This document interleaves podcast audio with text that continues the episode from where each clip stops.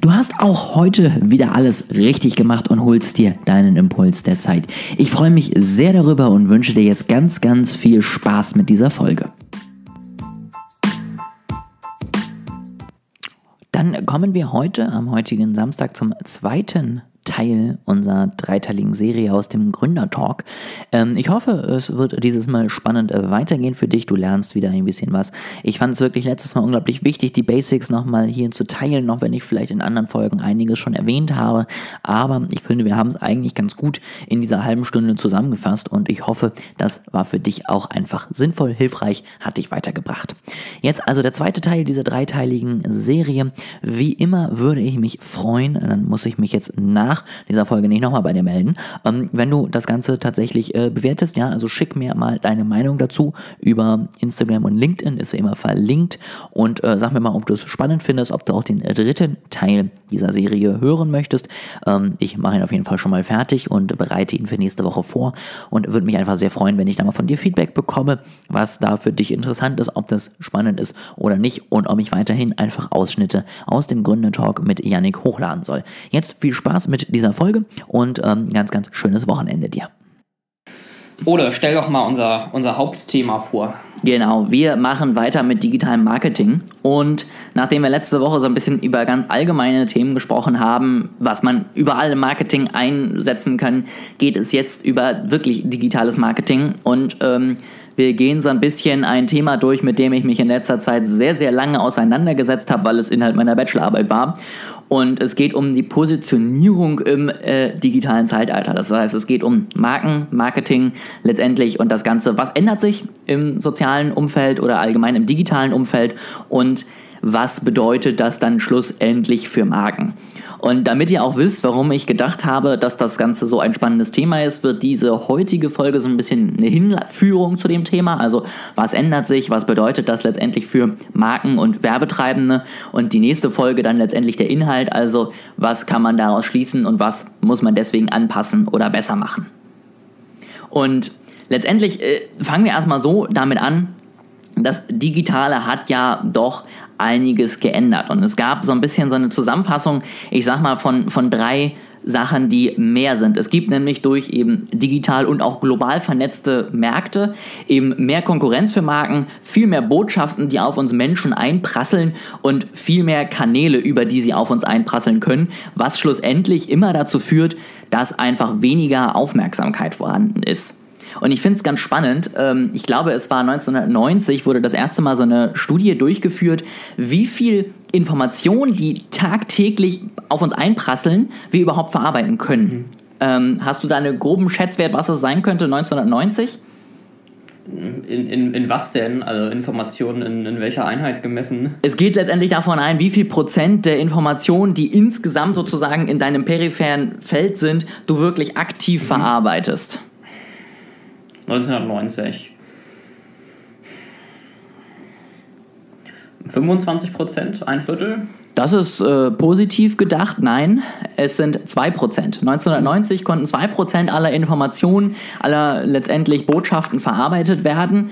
Sie haben die Studie. Lag ich ja nur um einen Faktor 10 falsch. Ist also ganz eng, richtig. Ganz enge Kiste. ähm, und tatsächlich haben sie die Studie jetzt nochmal äh, wiederholt, beziehungsweise sie haben nicht eine richtige Studie durchgeführt, sondern sie haben sich einfach angeguckt, okay, der Mensch an sich kann immer noch dieselbe Anzahl an Bits und Bytes sozusagen mhm. verarbeiten. Wie viel mehr passiert denn jetzt eigentlich jeden Tag? Und haben es so sozusagen jetzt runtergerechnet, dass es jetzt davon ausgehen kann, dass es noch nicht mal mehr 0,2 Prozent der Botschaften sind, die wir als Mensch überhaupt aktiv wahrnehmen. Klar, das ähm, muss ich jetzt auch anführen, es gibt immer noch die Behauptung, dass viele Dinge, die wir nicht aktiv wahrnehmen, dennoch verarbeitet werden. Also, dass wir eben Dinge im Unterbewusstsein dennoch aufnehmen und wenn wir dann vorm Regal stehen und es zwar nie bewusst gesehen haben, aber dann trotzdem den Joghurt von Ermann mhm. greifen, weil wir den unterbewusst bei Omi wahrgenommen haben, als Werbung wahrgenommen haben und am Bahnhof irgendwo stehen gesehen haben, was man so natürlich nicht wirklich rausfinden kann, weil wir noch nicht die perfekten Forschungsmethoden gefunden haben, um unter unser, Bewu unter unser Unterbewusstsein komplett zu verstehen. Und ähm, deswegen ist das eben, ja, so ein bisschen natürlich die Sache. Es heißt nicht, dass jetzt irgendwie 99,8% der Botschaften komplett für die Katz sind, aber es heißt eben, dass ein starker Konkurrenzkampf letztendlich stattfindet. Und natürlich wird das Ganze eben stark durch den digitalen Werbemarkt letztendlich beeinflusst, weil wenn man sich überlegt, was an Informationen auf mich einprasseln, wenn ich einfach nur mal 10 Minuten bei Facebook bin, wie viel Werbung ich da sehe, wie viel Botschaften ich dort konsumiere und wahrnehme, ähm, dennoch könnte man jetzt ja einfach sagen, gut, dann halte ich mich da einfach aus dem Werbemarkt raus. Tatsächlich ist es aber inzwischen einfach nicht mehr relevant. Also 90 Prozent in Deutschland sind digital online erreichbar und es ist inzwischen der wichtigste Kommunikationsweg. Also die Botschaften, die da versendet werden, sind einfach massig. Es ist inzwischen auch der zweitgrößte Werbemarkt nach TV. Ähm, am Wochenende sogar tatsächlich von den Botschaften, die dort gesendet werden, besser als TV. Das heißt, nicht dort zu sein, ist ein bisschen wie einfach keine Werbung mehr zu machen und das sollte man natürlich nicht tun.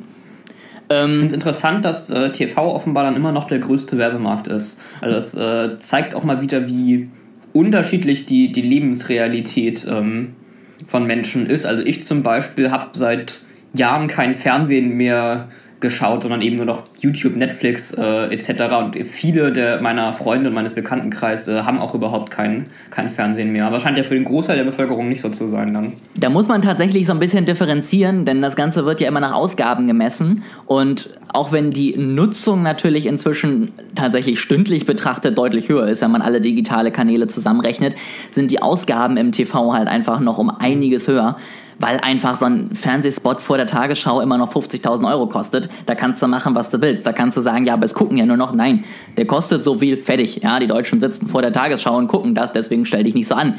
Ähm, es ist auch immer noch so, wenn du mal durch die ganzen Bücher gehst, dass dir niemand empfiehlt, komplett auf digital umzusatteln. Also ähm, ich glaube, war es Adidas, die irgendwann gesagt haben, wir wollen den Großteil komplett auf digital umstellen und dann ein halbes Jahr später zurückgerudert sind, weil sie festgestellt haben, funktioniert, aber tatsächlich geht die Aufmerksamkeit so ein bisschen verloren. Also wir haben ja letztes Mal über AIDA gesprochen und Attention funktioniert im TV tatsächlich immer noch am besten. Also, dass du einfach überhaupt erstmal auf dich als Marke, auf dich als ähm, Produkt oder wie auch immer aufmerksam machst, das kannst du am besten im TV, weil du da einfach mit einem Spot die meiste Reichweite erreichst und am schnellsten letztendlich Ergebnisse siehst. Alles, was danach funktioniert mit Interest, mit Desire und Action, das sind dann Dinge, die man inzwischen digital super abbilden kann und die dort auch deutlich effizienter funktionieren. Ähm, aber Viele sagen ihm, man kann noch nicht komplett darauf verzichten und sollte dennoch gucken, dass man einen Mittelweg aus beiden Dingen geht, wenn man denn das Budget hat, sich einen Fernsehspot zu leisten. Genau. Ähm, gehen wir nochmal weiter zu den Herausforderungen. Ähm, es gibt vier Herausforderungen, die so, wenn man durch die gesamte Lektüre geht, die letztendlich äh, der digitale Werbemarkt gebracht hat. Ähm, und die sind sehr unterschiedlich, die gehen aber alle letztendlich darauf an, dass du halt einfach viel mehr Freiheiten, viel mehr Freiraum hast als Nutzer und als Marke. Vier Freiheit, äh, diese vier Herausforderungen sind zum einen die steigende Geschwindigkeit. Die Veränderungen, das finde ich ganz spannend, die früher in einem Jahr stattgefunden haben, an neuen Botschaften, an neuen Kampagnen, finden jetzt in einem Monat im digitalen Raum statt.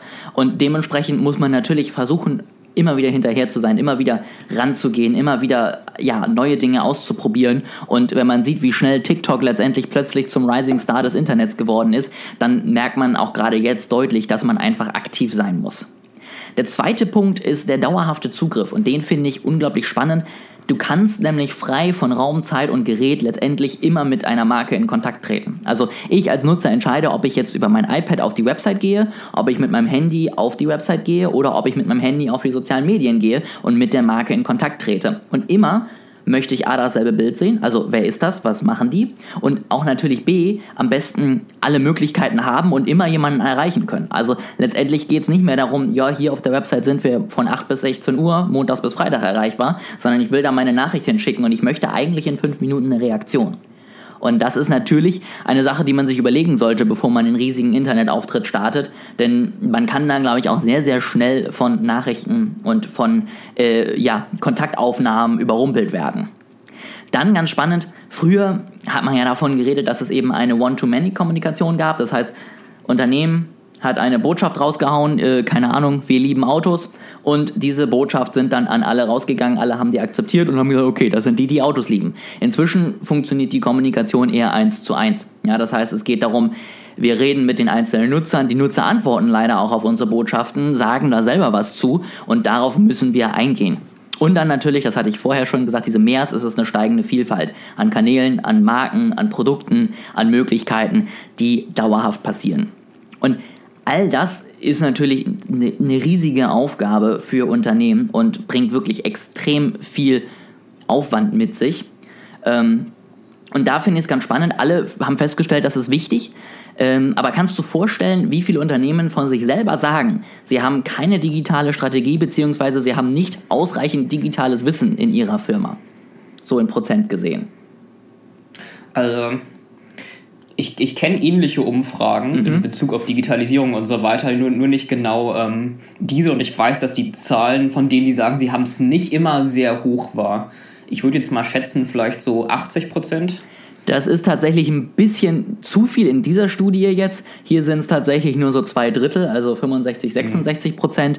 Ähm, ich weiß aber auch nicht, wie diese Frage jetzt aufgebaut wurde, weil hier wirklich die Aussage, sie haben keine digitale Strategie. Ich glaube, viele ja. Bis zu den 80 hoch sind da die, die sagen, wir haben da was, aber so richtig greifen kann man das noch nicht.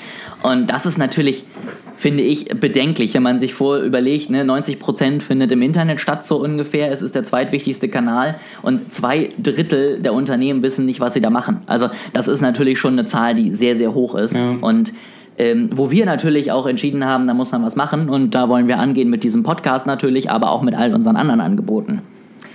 Und dann, und das finde ich ganz wichtig, ist der nächste Punkt in der Digitalisierung bzw. im digitalen Werbemarkt die Veränderung des Kunden. Ähm, das heißt, auch der Kunde ist anders drauf als früher. Was würdest du persönlich sagen, vielleicht auch aus eigener Erfahrung, was ist jetzt anders? Also was macht der Kunde anders als früher, wo er letztendlich einfach Werbung im TV und im Fernsehen konsumiert hat? Hm. Also ich würde sagen, kommuniziert öffentlich mehr. Also es geht so in die Richtung One-to-One, -One, was du eben erwähnt hast. Also gerade wenn es Probleme gibt, ähm, ist, glaube ich, die öffentliche Kommunikation deutlich stärker. Also früher, wenn man halt irgendwie ein Problem hatte, musste man sich halt an die, an die Hotline äh, des Unternehmens wenden oder was sie für, für, ein, ähm, für einen Kontaktweg hatten. Und heute, wenn irgendwas nicht funktioniert, dann schreibst du halt auf Twitter, Hallo, Ad Unternehmen, warum funktioniert mein Produkt nicht, warum hat dies, dies nicht geklappt? Also öffentlichere Kritik. Genau, das ist auf jeden Fall ein richtiger Punkt. Es gibt aber noch vier weitere Punkte. Fällt dir noch irgendwas ein, wo du sagst, das könnte sich auch geändert haben? Also generell in der, in der Kommunikation zwischen Unternehmen und Kunden? Allgemein in der Erwartungshaltung und in der Art und Weise, wie der Kunde letztendlich ja, Angeboten und Werbung gegenübersteht. Gute Frage. Kann ja mal ein, also, ein, ja? Ich kann ja mal einen Punkt reinwerfen, dass du mal weißt, in welche Richtung es so ungefähr geht. Ein Punkt, der zum Beispiel erkannt wurde, ist, dass sich die Menschen in sozialen Netzwerken immer stärker individualisieren und es dementsprechend immer kleinere Segmente gibt. Wir haben ja schon über Facebook gesprochen, wie toll man da Leute letztendlich ansprechen kann und wie toll da Targeting-Möglichkeiten sind. Das ist aber auch immer wichtiger. Also früher habe ich eben gesagt, ich möchte einen Geschäftsmann erreichen, dann bin ich in irgendein Magazin gegangen, was für Unternehmen, Manager und ähnliches rausgebracht wurde. Und das war das einzige Segment, was ich hatte. Ich hatte meine Manager. Inzwischen gibt es dann eben, keine Ahnung, die Segmente nachhaltiger Manager mit Fokus auf Human Resources und es gibt den, ähm, ich weiß es nicht, den äh, kollektiv denkenden Manager mit Hoffnung auf Wachstumspotenziale und so weiter und so fort. Das heißt, die Segmente werden immer kleiner und dementsprechend muss man sich immer spitzer letztendlich auch an diese Segmente anpassen und auf sie eingehen. Ein Punkt, der mir vielleicht noch äh, eingefallen ist, den, den ich vermuten würde, ist, ähm, der Weg zur Action ist quasi direkter. Also wenn ich jetzt mal als Beispiel Versicherungen nehmen würde, früher hattest du vielleicht den TV-Spot, äh, wo dann gesagt wurde, ja, machen Sie sich nicht Sorgen, dass dies und das passiert, jetzt Ihre Versicherung in Ihre Allianzagentur abschließen. Und äh, dann musstest du dir das irgendwie merken und daran denken, später dann zu dem Versicherungsmakler hinzugehen im Büro und das abzuschließen. Während heute kriegst du vielleicht auf Facebook eine Werbung, hier jetzt Versicherung abschließen und du musst nur draufklicken und kannst es online dann direkt machen. Das auf jeden Fall. Ähm, teilweise natürlich auch ein bisschen Pseudo, ne? Also du weißt ja nicht, wenn er jetzt die Werbung sieht, direkt klickt und kauft, hat er nicht vielleicht doch, wenn er auch Fernsehwerbung macht, vorher irgendwann mal eine Fernsehwerbung mhm. gesehen. Aber es ist für ihn natürlich um einiges einfacher, letztendlich einfach mit seinen Produkten in Kontakt zu kommen und letztendlich am Ende auch zu kaufen. Also wenn man möchte, dann ist man sehr, sehr schnell am Kauf. Ähm, das auf jeden Fall auch noch ein richtiger Punkt. Die beiden weiteren, bevor ich dich jetzt dauerhaft hier äh, auf die Folter spanne, sind einmal der Punkt Bindung ist eher negativ gesehen. Also früher hat man sich viel leichter an eine Marke gebunden und hat gesagt, ich bin ein Apple-Nutzer. Ähm, es gibt immer noch Lager, die sehr verfeindet sind. Also ich glaube, Apple ist da ein schlechtes Beispiel. Aber es fällt immer häufiger auf, dass gerade die junge Generation, die jetzt eben in den digitalen Medien extrem viel unterwegs sind, die vergleichen viel mehr. Die sind dann halt auf Check24 und gucken sich eben an, ähm, nicht ich kaufe immer von dem und dem, deswegen mache ich das jetzt wieder, sondern okay, nur weil ich jetzt das eine da gekauft habe, heißt es nicht, dass ich das zweite Gerät auch da kaufe. Und die sind tatsächlich viel wechselhafter und haben auch eine viel geringere Wiederkaufsrate als vorherige Generationen, die eben auch gar nicht so die Möglichkeiten hatten, Dinge immer miteinander zu vergleichen. Und den vierten Punkt hatte ich auch schon erwähnt, das ist tatsächlich diese Erwartung der dauerhaften Erreichbarkeit. Also es geht wirklich darum, wenn ich ein Problem habe, dann möchte ich, dass mir jetzt und auf der Plattform meiner Wahl geholfen wird und dann nicht dann ein Bot mir zurückschreibt, das ist super, ruf doch mal in unserer Hotline an, da helfen wir dir gerne, sondern ich möchte, dass mir ein Mitarbeiter auf Facebook antwortet am Wochenende, am besten sonntagsabends um 22 Uhr, was jetzt die Lösung für mein Problem ist. Dass das nicht immer umzusetzen ist und vielleicht teilweise auch etwas zu hohe Erwartungen sind, glaube ich, ist auch klar. Aber es zeigt halt einfach, gerade so Messenger-Marketing, wenn man das vielleicht auch mit einem Bot macht oder ähnliches, bringt dann extrem viel, weil man zumindest den Kontakt schon mal ermöglicht hat und dann sagen kann, deine Frage ist weitergeleitet, wir kümmern uns drum und äh, bitte habt doch noch ein paar Tage Geduld so ungefähr. Ähm, also es ist einfach unglaublich wichtig, dass man zumindest Reaktionen zeigt und ich nicht eine Mail oder eine Nachricht schreibe und erstmal fünf Jahre lang nichts zurückbekomme, weil die gerade bearbeitet wird und jetzt in der Abteilung XYZ liegt. Also da muss einfach viel offener kommuniziert werden und vor allen Dingen auch eben deutlich schneller kommuniziert werden. Das nimmt mich an äh, ein Problem, das ein Bekannter von mir letztens hatte. Ähm, mit dem hatte ich mich auch über FaceTime unterhalten, äh, ne, also über Internet äh, quasi. Und ähm, seine Verbindung ist immer wieder abgebrochen, weil sein Router scheinbar ohne Grund neu gestartet ist. Mhm.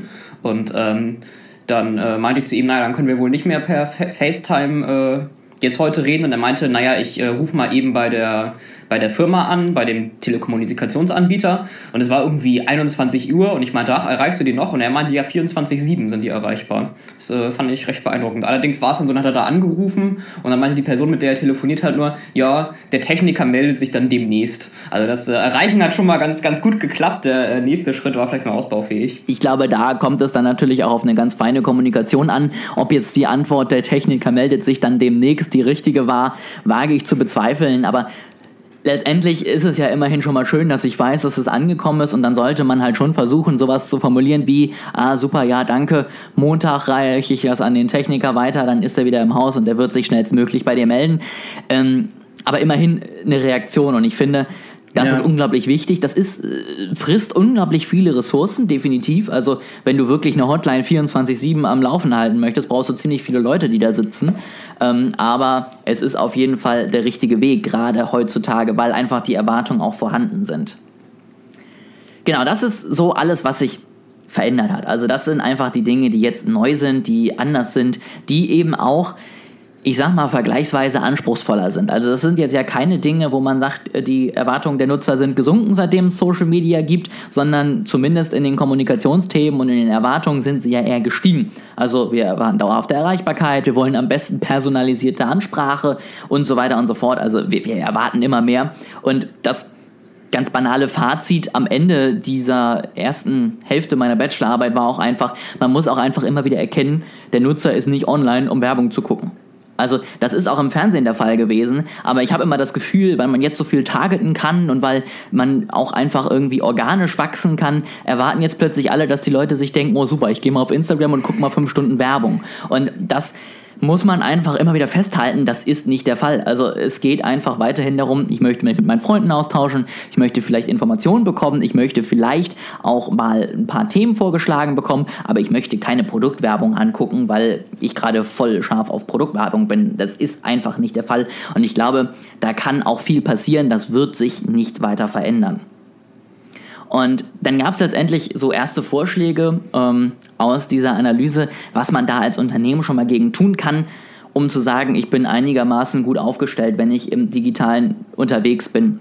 Ähm, Punkt 1, da haben wir gerade schon drüber gesprochen, Feedback, Rückmeldung, Anfragen digital aufnehmen und verarbeiten. Ein Facebook Messenger, der nicht bearbeitet wird, ist inzwischen einfach tödlich. Das kann mhm. wirklich nach hinten losgehen. Ähm, du musst die ganzen verschiedenen Zielgruppen, die ganzen verschiedenen Kanäle, Touchpoints wird das im Marketing immer Fachjargon genannt. Ja, also die ganzen Kontaktpunkte mit der Marke musst du wissen. Also du musst wissen, wo kann mein Nutzer mit mir Kontakt aufnehmen, wie macht er das und du musst es managen. Also du musst wissen, dass es überall ähnlich aussieht, was da passiert und ich nicht auf der einen Seite mit du angesprochen werde und auf der anderen Seite mit sie und das Ganze dann letztendlich Widersprüche hat. Dann, und das ist wirklich ein wichtiger Punkt auf dieses, der Nutzer ist nicht da, um Werbung zu gucken, du musst irgendwie Erlebnisse schaffen. Ja, also ich glaube, das beste Beispiel, Red Bull. Die machen keine Werbung, die streamen einen Sprung aus dem All. Mhm. Das ist natürlich die größte Werbung, die du machen kannst. Überall stand Red Bull drauf und man hat wochenlang darüber gesprochen. Aber das war keine Werbung, das war ein Weltevent. Und die haben also für solche Sachen wirklich richtig gemacht. Sie haben dieses Erlebnis geschafft, haben dadurch letztendlich Äußerungen von allen möglichen Leuten angeregt. Alle haben gesagt, hast du gesehen, was Red Bull gemacht hat? Hast du gesehen, was Baumgartner gemacht hat? Und haben dadurch letztendlich diesen ganzen User-Generated Content erstellt, der einfach so viel wertvoller ist, als wenn das Unternehmen sagt, guck mal, was wir hier Tolles haben. Und haben dadurch letztendlich auch einfach einen Anreiz gesetzt, dass man sich mit der Marke auseinandergesetzt hat. Ich weiß, dass nicht jeder das Budget hat, einen Menschen in All zu schießen und ihn da runterspringen zu lassen, aber sowas in klein. Shocking. Ich weiß es. Hatten wir morgen ja auch vor. Weiß nur noch keiner. Ähm, nee, aber sowas in klein musst du einfach immer überlegen. Also wie kannst du es schaffen, dass die Leute freiwillig über dich, dein Produkt, deine Dienstleistung oder ähnliches berichten und wie kannst du die so unterhalten, auch online, dass sie sagen, das ist für mich keine Werbung, sondern das ist Content, den ich letztendlich gerne konsumiere, wo ich zwischendurch aber immer wieder daran erinnert werde, dass das eben nicht kostenfrei letztendlich ist, sondern ich mit meiner Aufmerksamkeit dafür zahle. Das ist der richtige Weg und der richtige Weg ist nicht diese typische, hier, das ist mein Produkt, kauf bitte. Das funktioniert einfach nicht mehr. Genau. Das ist so ein bisschen die Veränderung und jetzt wollen wir ja nächste Woche in die Positionierung rein. Und ich habe mir das Thema Positionierung ausgesucht aus dem ganz einfachen Grund, durch die Positionierung weißt du, was der Nutzer will. Denn die Positionierung ist so ein bisschen eine Mischung aus, ich erkenne den Nutzer, ich weiß, wer er ist, ich weiß, wie ich ihn anspreche, ich weiß, wo ich mich beim Nutzer verorten möchte. Möchte ich der hippe, junge äh, Produktverkäufer sein oder möchte ich eher der tradierte, erfolgreiche Unternehmer sein? Ähm, und durch die Positionierung grenze ich mich eben auch vom Wettbewerb ab. Und diese, diesen Punkt fand ich einfach unglaublich spannend und der muss eben weiterhin funktionieren. Ist natürlich ein bisschen anspruchsvoller. Früher hast du eine Positionierung gemacht, hast du zehn Jahre nicht angefasst, warst du zufrieden, hattest eine tolle Marke aufgebaut. Heutzutage, wenn du die zehn Jahre nicht anfasst, sagen die Leute, ist aber auch ein bisschen oldschool das Unternehmen. Und das war letztendlich dann das Thema und das wird in der nächsten Woche dann auf jeden Fall drankommen. Hast du denn jetzt sozusagen als äh, Zuhörer, Yannick, von meinem Plädoyer hier noch irgendwelche Fragen oder Einwände? Einwände nicht. Äh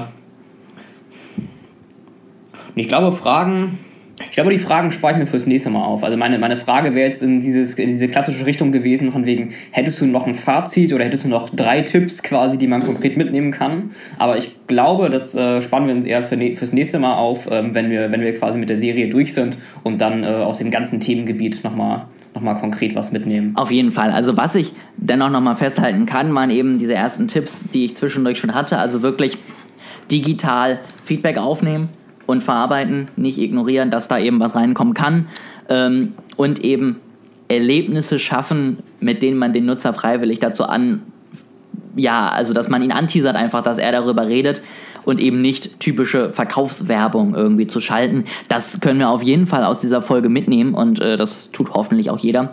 Denn das sind auf jeden Fall wichtige Grundlagen, wofür du auch kein Modell ausführen musst oder dich komplett neu positionieren musst, um das einfach mal anzufangen und einfach mal zumindest digital stattzufinden und nicht einfach zu sagen, ich halte mich daraus, ich möchte mich damit nicht weiter auseinandersetzen.